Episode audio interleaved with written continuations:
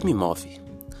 O que me faz acordar todos os dias com essa vontade absurda de ser feliz?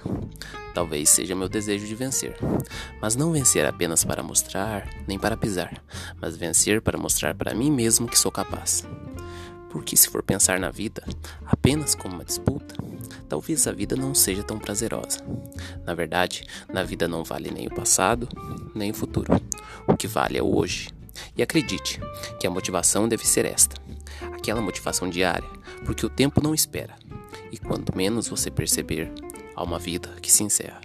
Por isso, trabalho hoje, vivo hoje com disciplina, porque a vida é uma leve penumbra de neblina que na terra se encerra.